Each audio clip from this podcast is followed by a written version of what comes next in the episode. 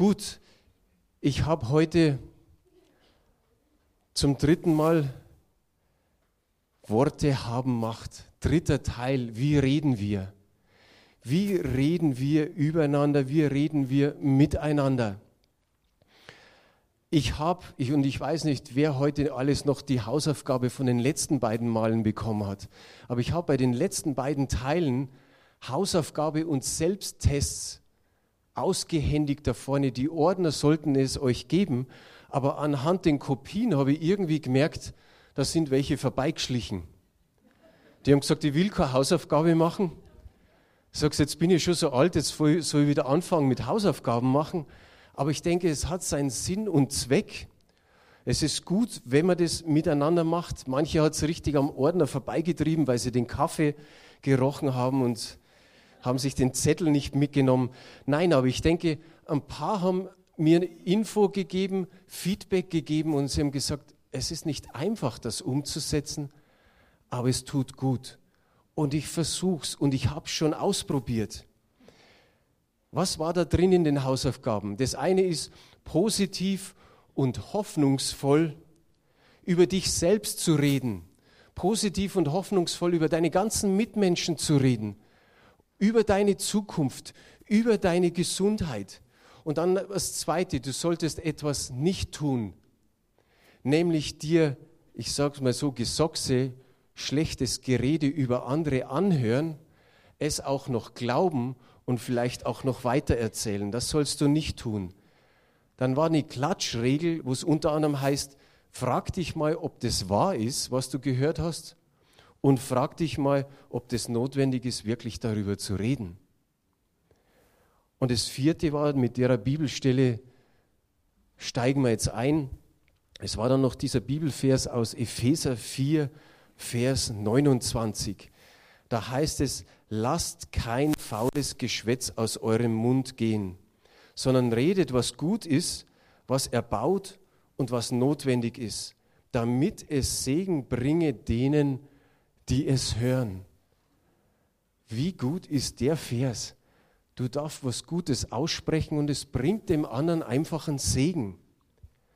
Und ich empfinde, wenn ich in den letzten Wochen mit den Geschwistern geredet habe, ich merke eine Veränderung. Ich spüre so in meinem Innersten, dass bei manchen ihre Rede etwas anders ist. Sensibler, feinfühliger, demütiger. Und ich glaube, das ist gut, wenn sich dies nicht nur ein paar auf die Fahne schreiben, sondern alle in der Gemeinde. Das soll ein Ding sein, nicht von 10, 20, sondern von 100, 200 oder wie viel wir auch immer sind.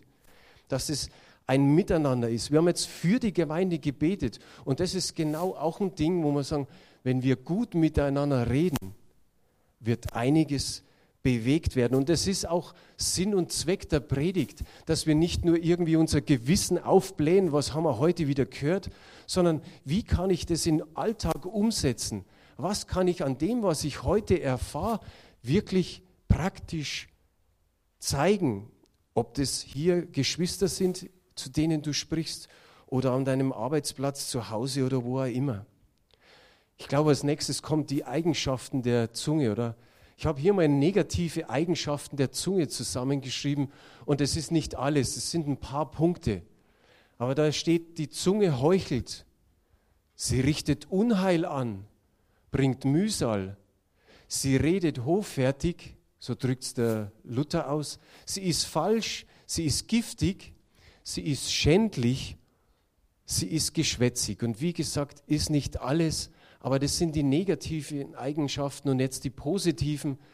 Sie ist weise, sie ist heilend, sie bringt Linderung und wie ich gerade erwähnt habe, diesen Epheser 4, Vers 29, das, was du aussprichst, bringt dem anderen Segen. Der braucht nur seine Lauscher aufmachen, schon wird er ein paar Zentimeter größer.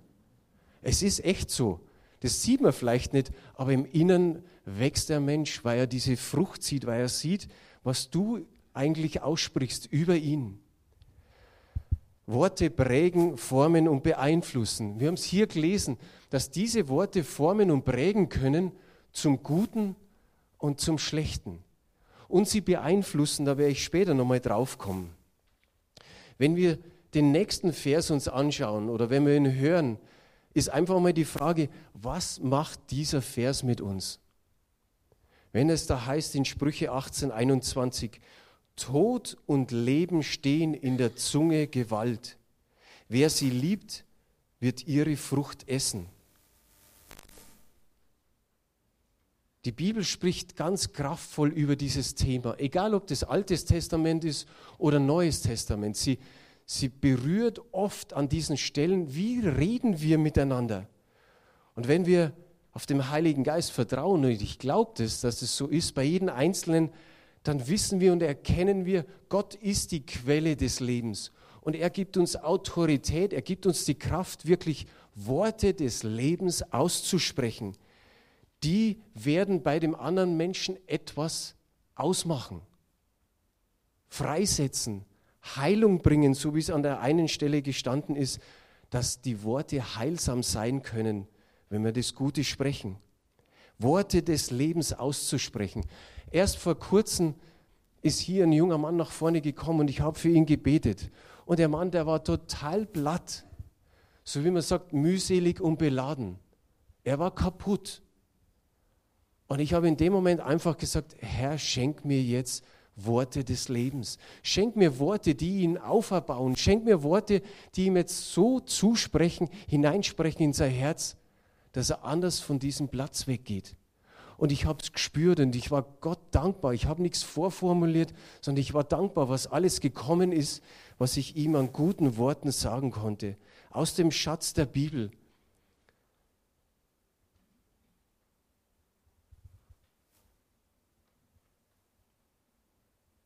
Wenn wir diese Worte sprechen, dann denken wir im ersten Moment, naja, was macht es Sinn?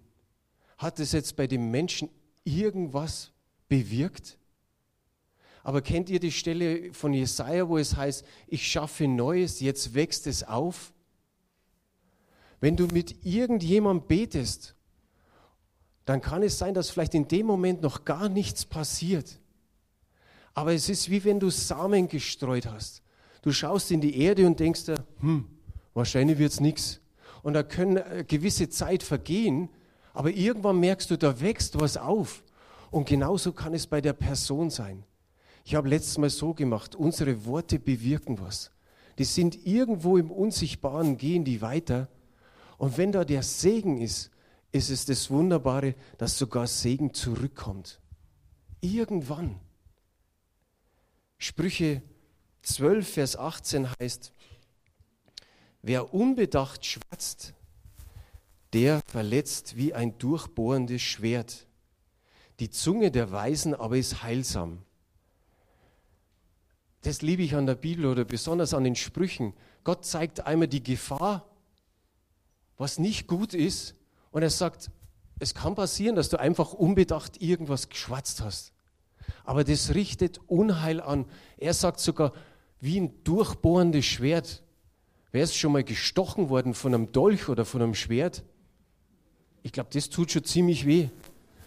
Aber durchbohren, das ist tödlich und das ist dies mit der Zunge, die Gewalt der Zunge, tödlich oder Leben. Also hier ist es in den Sprüchen wunderbar, äh, ja, das ist aus der Schlachterübersetzung und da steht so drin und ich finde es gut, wenn es heißt unbedacht. Wie oft passiert uns das, dass wir unbedacht irgendwas sagen? Luther sagt, glaube ich, unvorsichtig. Aber das ist wichtig, dass wir sagen, erkennen, wir haben sowas ausgesprochen, uh. Vielleicht dann nochmal auf die Person zugehen und sagen, tut mir leid, dass ich das gesagt habe. Aber die Frage ist unbedacht ausgeschwatzt. Denk mal an deine Eltern, was haben die über dich gesagt? Dein Vater, deine Mutter, deine Brüder, deine Schwestern, vielleicht auch die Kindergärtnerin, der Lehrer, der Rektor, irgendein Vorgesetzter, irgendein Chef, ein Freund oder vielleicht sogar der Sonntagsschullehrer. Ich habe einmal gehört von einem jungen Erwachsenen, der hat gesagt, der Sonntagsschullehrer hat immer gesagt, wenn du das tust, dann kommst du in die Hölle. Das sollte man natürlich als Sonntagsschullehrer nicht sagen. Auch den Kindern ist es beizubringen, wenn du das tust, dann bitte Gott um Vergebung und er vergibt dir und dann geht es wieder weiter. Und nicht gleich mit der Hölle drohen. Das sollten wir nicht tun. Aber was ist alles in der Vergangenheit unbedacht über dich geredet worden? Und was wichtig ist, Jesus denkt heute über dich ganz anders. Das ist das Schöne und das ist das Wichtige, dass das, was Jesus über dich sagt, dass das zählt, nicht das Geschmarre aus der Vergangenheit. Ich habe so von einer Doku von Winston Churchill gehört, der hat sich ja im Zweiten Weltkrieg einen Namen geschaffen. Aber was war ihm wichtig? Er sehnte sich nach der Anerkennung und Liebe seiner Eltern. Und die hat er nicht bekommen. Es hieß da, dass ganz besonders sein Vater total schlecht über ihn geredet hat. Von ihm hat er gar nichts bekommen. Kein einziges Lob, nichts. Und für den Winston Churchill war das Einzige, eigentlich fast den Großteil seines Lebens, irgendwie zu beweisen, dass die Worte von seinem Vater falsch waren. Und egal wie erfolgreich er war, aber er war in seiner Seele krank. Das hat ihn kaputt gemacht. Er hatte Depressionen. Und wir wissen es von normalen Menschen wie du und ich, dass es so passieren kann. Und wir wissen es ganz besonders von Stars, von, von Politikern, von Sportlern, gerade bei den Fußballern oder bei irgendwelchen Sängern, dass man auf einmal hört, der hat sich umgebracht. Und es können alles Nachwirkungen gewesen sein von der Vergangenheit. Was haben die Menschen über sie ausgesprochen? Eine nie erfüllte Sehnsucht nach Anerkennung. Und das Ergebnis, wenn wir da einen Schlussstrich drunter ziehen, es ist sehr traurig, was mit dem Menschen passiert.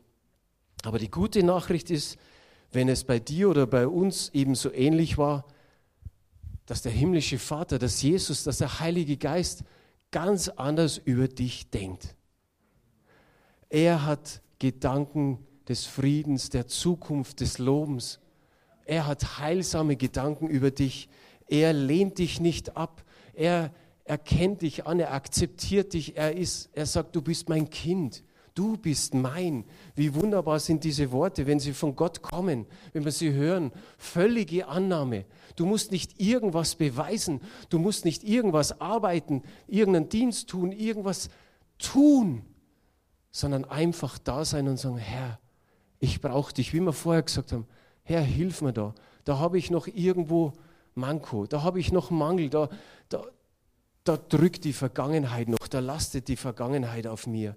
Und er kümmert sich, wie der Reinhard vorher gesagt hat, um die Sehnsüchte unseres Herzens. Wie wunderbar ist es. Egal, wie schlimm das deine Vergangenheit war. Du hast Macht als Kind Gottes einfach zu sagen, alles Negative, was der Teufel über dich ausgesprochen hat, dass du es wegweist von dir. Und dass du weißt, auch wenn du vielleicht schon übereinstimmt hast, das kann passieren. Du hast so oft gehört, dass du blöd bist, dass du das nicht kannst, dass du nicht fähig bist, dass du immer der gleiche bist. Irgendwann dringt es so in uns ein, dass wir ja mit dem gehen, dass wir übereinstimmen und sagen, irgendwas muss doch dran sein. Ich habe schon so oft gehört. Das hämmert einen richtig rein. Aber du kannst einfach sagen, jetzt zählt das was Wort Gottes über mich sagt. Jetzt übereinstimme ich mit dem Wort Gottes, nicht mehr mit dem, was Menschen über mich früher gesagt haben. Konzentriere dich und fokussiere dich einfach auf das, was Jesus Christus, was das Wort Gottes sagt. Wenn hier die wunderbaren Worte sind, dann nimm sie. Wie man so schön sagt, iss davon, trink davon, lass es reinsacken in deinen Herzensboden. Und dann wirst du sehen, was da passiert. Vielleicht hast du Lieblingsverse, lern sie auswendig. Wenn da steht, denn so sehr hat Gott die Welt geliebt, dann sag du, denn so sehr hat Gott mich geliebt. Setz deinen Namen an, ein. Schreib deinen Namen hin und lies den Vers einfach nochmal und denk dir, genauso spricht Gott zu dir. Immer wieder brauchen wir Neuorientierung. Daniel hat letztes Mal vom neuen Leben gesprochen. Wir, ja, wir haben dieses neue Leben, wir haben ewiges Leben, wir haben das Zoe-Leben, das göttliche Leben. Jesus Christus ist in uns, er ist in deinem Leben und in meinem Leben. Und was bewirkt es? Neue Kreatur, neue Schöpfung. Irgendetwas passiert. Neue Gedanken, neue Worte, neue Taten, neue Handlungen, neue Gewohnheiten.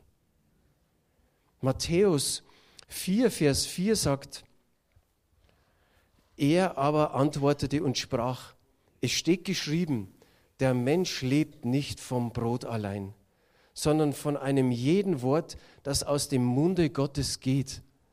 Und das, was aus dem Munde Gottes gegangen ist, haben wir alles hier in der Bibel.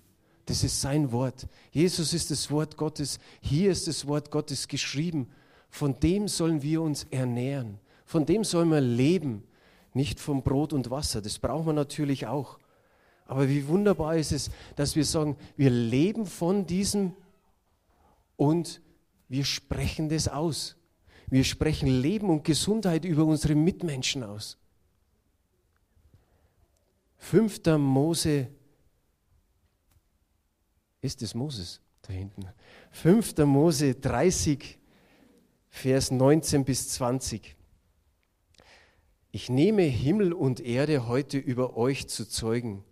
Ich habe euch Leben und Tod, Segen und Fluch vorgelegt, damit du das Leben erwählst und am Leben bleibst, du und deine Nachkommen, indem ihr den Herrn, euren Gott liebt und seiner Stimme gehorcht und ihm anhangt.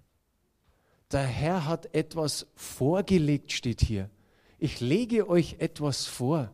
Stell dir vor, ich lege dir hier einen Apfel hin, wo du sagst, wow, der schaut so gut aus, da möchte ich am liebsten gleich reinbeißen.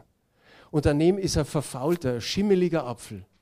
Dann ist noch eine Birne da, die total zum Reinbeißen ausschaut. Und auch ein, eine schimmelige und faule Birne. Leben, Tod, Segen, Fluch. Du würdest doch sofort die fauligen Früchte wegschieben Du wirst so gar nicht lange überlegen. Da sagt man, zum Kind sagt man noch, das musst wählen, wenn es sich nicht ganz sicher ist. Aber er sagt selber, dass du das Leben erwählst, als wie wenn er es uns noch vorsagt, mach ja nicht einen Fehler, dass du es anders erwählst. Nimm das Leben. Und dann kommen drei Sachen, die ich da rot unten hingeschrieben habe. Gewisse Bedingungen. Aber der Herr fordert es. Ganz einfache Sachen. Den Gott zu lieben, unseren Herrn zu lieben, mit ganzem Herzen, mit all unserer Seele, mit unserer Kraft, mit unserem Verstand, mit allem, was wir haben. Das zweite ist, der Stimme gehorchst. Der Stimme. Die Stimme ist da drin. Seine Worte, dass wir den gehorchen und alles, was uns der Heilige Geist noch so sagt. Und das dritte ist, ihm anhangt. Das haben wir ich weiß nicht, ob wir es heute gesungen haben, aber näher zu dir. Das ist so ein Lied. Näher, näher zu dir, mein Gott. Wie wichtig ist es anzuhangen, so wie der Mann an der Frau und die, die Frau am Mann. So wie die da zwei da hinten, ja. Die hängen gerade so aneinander, das Ehepaar. So, so sollen wir am Herrn hängen, näher an Gott. Ist es so schlimm, diese drei Dinge? Früher haben wir mal irgendwie so in der Werbung gesagt, drei Dinge braucht der Mann. Feuerpfeife Stanwell. Die Älteren lachen, manche kennen es auch noch. Ich glaube, das waren 60er Jahre. Stellt euch das mal vor. Das haben wir behalten von den 60er, vielleicht Anfang der 70er Jahre bis jetzt. Das ist irgendwie eingedrungen. Wieso sollten negative oder positive Worte sich nicht so eindringen oder einschleichen in, in, in dich hinein, dass sie irgendwas bewerkstelligen, was Gutes oder was Schlechtes? Unsere Worte sprechen Leben aus. Wir sollen Leben aussprechen über jeden Einzelnen, über uns selbst und über die anderen. Die Gedanken, die, die wir sagen, die wir dann ausdrücken, die beeinflussen den Menschen, ob das der Körper ist, die Seele oder der Geist. Die machen etwas mit dir oder mit den anderen. Und die Frage ist einfach, wie denkst du über den anderen, wie sprichst du über den anderen? Ist es böse, herablassend, abfällig, hämisch, spöttisch? Wie schnell passiert's? Und vielleicht sagst du nur, Das ist meine Sicht. Das ist meine Meinung. Ich, ich, ich kenne den schon einigermaßen. Aber die andere Frage ist, sieht Gott ihn auch so? Ich glaube nicht. Gott sieht das Herz an. Gott sieht das Herz an. Bei wem hat er das gesagt? Bei David.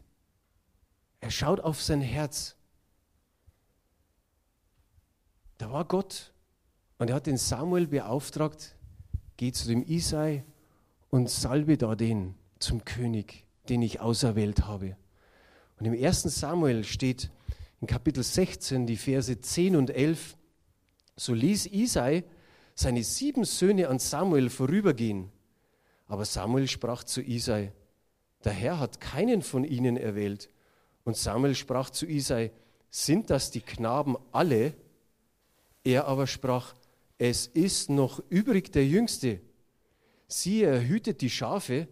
Da sprach Samuel zu Isai, sende hin und lass ihn holen, denn wir werden uns nicht hinsetzen, bis er hierher kommt. Komisch. Keinem ist aufgefallen von den Brüdern, vom Vater, dass da das David noch fehlt. Die haben sich einfach zusammengesetzt und haben gemeint, so Samuel, jetzt tu mal dein Werk.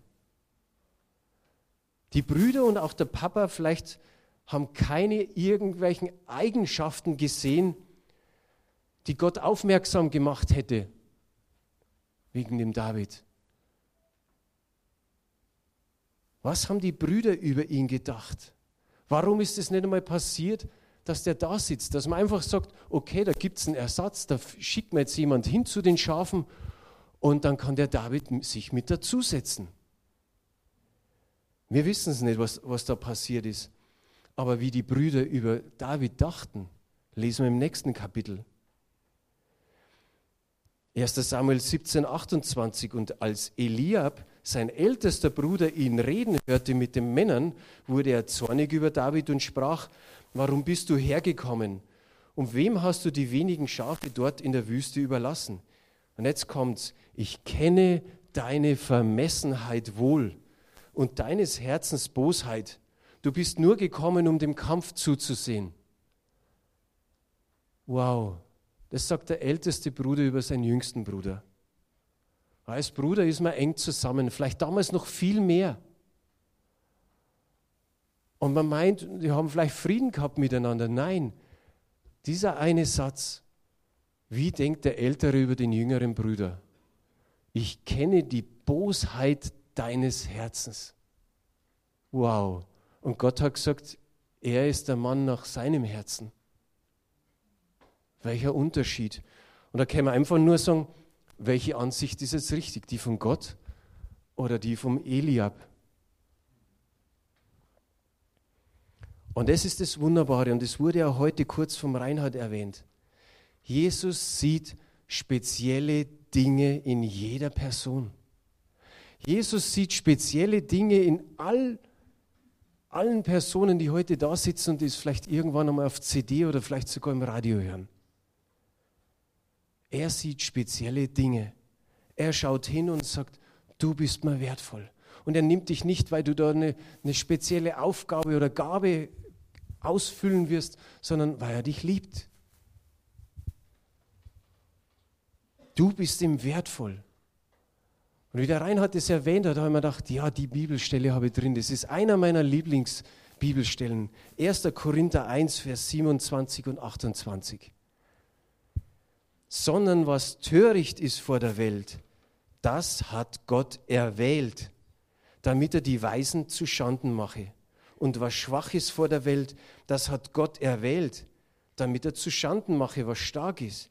Und das Geringe vor der Welt und das Verachtete hat Gott erwählt, das, was nichts ist, damit er zunichte mache, was etwas ist, damit sich kein Mensch rühmt, sondern jeder rühme sich des Herrn.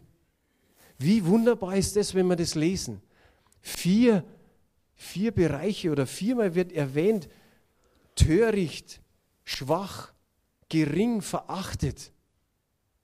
Fühlst du da auch irgendwo drin oder hast du dich mal da drin gefühlt? Und dann fügt er das unten so zusammen, das, was nichts ist vor der Welt. Und Gott sagt gerade, und dich will ich. Dich will ich. Wo du vielleicht selber über dich schlecht denkst, weil du schon übereingestimmt hast mit dem, was Eltern oder andere über dich sagen. Und Gott sagt einfach, dich habe ich erwählt. Denk nochmal an den Eliab. Warum hat er nicht den genommen? Er hat gesagt, für einen König ist, ist der David bereit. Der hat das richtige Herz. Das Herz von Eliab war vielleicht nicht verkehrt, aber er hat gemerkt, das von David ist, wow, das will ich. Und natürlich hätte man sagen können, ja, das ist der Jüngste, das war damals auch noch mal so ein Ding. Und David hätte sagen können, ich bin doch der Jüngste, warum nimmst du mich? Warum hat Jesus die Apostel genommen, die er genommen hat? Fischer, Zöllner und was sie alles waren. Wir zusammen, wir hätten eine andere Truppe aufgestellt. Wer weiß, ob, ob da einer von denen dabei gewesen wäre. Aber Jesus hat einfach gesagt, die nehme ich, die nehme ich. Denkt an Gideon, der hat sich da versteckt, hat gedroschen und, und sich versteckt und hat gedacht, keiner sieht mich. Und dann kommt der Engel des Herrn und sagt, dich will Gott. Und er sagt auch, ich bin der Geringste, oder nein, wir sind die Geringsten im, im Stamme oder im Volke Manasse. Unser Geschlecht ist das Geringste. Und ich bin außerdem einer der Jüngste. Also bitte, sucht einen anderen. Da gibt es so 20, 30 andere. Na, irgendwann hat es der Gideon doch kapiert, dass Gott ihn will und nicht irgendeinen anderen aussucht. Denk in die heutige Zeit. Wir hören viele Predigten, wir hören, hören von der ganzen Welt. Wie viele gibt es, die drogenabhängig waren, die vielleicht Alkoholiker waren, die total kaputt waren, fast am Lebensende. Gott hat sie erreicht und sie sind in Leiterschaft gekommen. Sie sind Pastoren geworden, Spieler, Drogenabhängige, Alkoholiker. Wie schön ist es? Da, wo keiner einen Pfifferling auf so einen noch setzt und sagt, der soll schauen, dass er gesund wird, wenn er es wird. Und Gott sagt, und den will ich. Das, was nichts ist vor der Welt, das, was töricht, gering, schwach ist. Und Gott sieht das Potenzial und sagt, ich will den. Ich sehe dem sein Herz. Und ich sehe, was alles angestellt worden ist mit ihm. Aber ich werde euch, euch zeigen, will ich einfach so sagen. Gott will sagen, ich werde zeigen, was ich aus diesem Mann, aus dieser Frau mache. Jesus hat alles auf sich genommen, Krankheit, Sünde, Spott, Ablehnung, damit wir, ich sage mal, im Gegenteil oder das Gegenteil leben können. In ihm sind wir geheilt, angenommen, akzeptiert. Wir sind berufen dazu, Worte des Lebens auszusprechen. Worte des Lebens auszusprechen und wie ich vorher gesagt habe, und es wird Segen kommen über dich. Das ist es gemischt. Epheser 4, 29 und, und Sprüche 18, 21. Du sprichst dann Segen aus und Segen kommt zurück.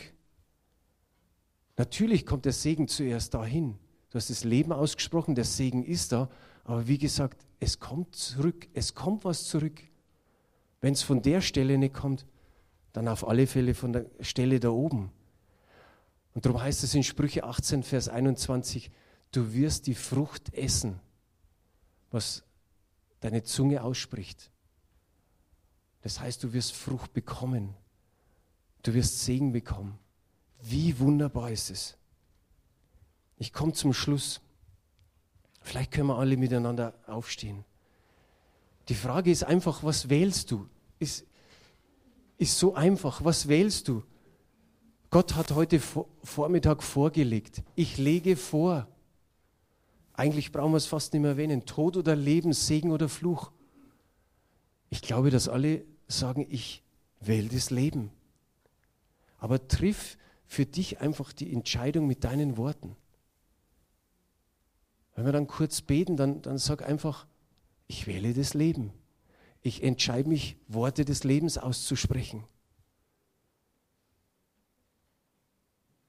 Weise alle negativen Worte zurück, was dir vielleicht einfällt. Sag einfach im Namen Jesu, weg mit diesen Worten aus meinem Leben. Du, in der Kraft des Heiligen Geistes sprichst du das aus und sagst im Namen Jesu. Stimme mit dem Wort Gottes ein. Sag, sein Wort ist in meinem Herzen und sein Wort ist in meinem Mund.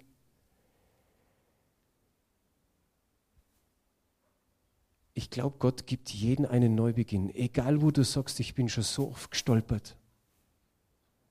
Denk mal an Moses. Er hat einen umgebracht am Anfang. Er hat Mord begangen. Hat ihn Gott fallen lassen? Wir wissen, was Mose alles gemacht hat. Denk an Elia, wie er da in der Wüste sitzt und will aufgeben. Und der Engel des Herrn sagt, steh auf. Und er rennt los. Hat Gott ihn aufgegeben? Nein. Was war mit Petrus? Hat Gott den Petrus aufgegeben für sein vorlautes Mundwerk, für die Verleugnung mehrmals? Nein. Gott hat gesagt, geh. Und, Petrus ist gegangen. Und Vater, so danken wir dir für diese Beispiele aus, aus deinem Wort, Herr. Ja, Vater, es soll so sein, dass wir mit deinem Wort übereinstimmen und nicht mit all dem Negativen, das über uns gesagt worden ist. Herr, wir sagen Danke, dass du anders denkst über uns, wie Menschen über uns gedacht haben. Vater, mach uns zu diesen Werkzeugen, zu diesen Gefäßen, die Worte des Lebens aussprechen. Bitte schenke es, wie in den Psalmen heißt, einen Wächter vor unserem Mund, dass wir nichts Negatives mehr aussondern. Herr, das richtet Schaden für uns selbst an, für den Nächsten. Es richtet Schaden in der Familie an, es richtet Schaden am Arbeitsplatz an, es richtet Schaden in der Gemeinde an, Herr. Und wir wollen das nicht. Herr, wir bekennen, dass wir es nicht wollen, aber dass wir es an manchen Stellen getan haben. Herr, vergib für alles unbedachte Schwatzen, das von unserer Seite gekommen ist. Und Vater, wir beten nochmal, dass jedes Wort, das negativ über uns gesprochen ist, jetzt im Namen Jesu weichen muss. Raus aus dem Leben meiner Geschwister, raus aus unserem Leben in Jesu Namen. Wir rufen deinen Sieg aus, den du, den du am Kreuz von Golgatha getragen hast, Herr. Herr, wir sagen Danke, Herr, dass du eine Kehrtwendung gegeben hast, eine Neuorientierung, neues Leben, neue Gedanken, neue Worte, neue Gewohnheiten und Handlungen. Ich danke dir, Herr, dass wir da leben dürfen, dass wir gesättigt werden von deinem Wort und mit deinem Wort übereinstimmen und es auch aussprechen. Danke, Vater, dass du Wunder über Wunder in unserem Leben tust, damit unser Körper, unsere Seele und unser Geist gesunden. Danke, Herr, dass wir Worte aussprechen, die heilsam sind. Und ich preise deinen Namen und sage, Herr, du bist König, du verlässt uns nicht. Und du siehst dieses Potenzial, du siehst dieses Potenzial an Menschen, Herr. Keiner muss sich zu alt, zu schwach, zu krank, zu unfähig fühlen, sondern danke, Vater, was du hineingelegt hast in jede einzelne Person, in jede Tochter, in jeden Sohn hier an diesem Tag. Ich preise dich, du bist Herr. Amen.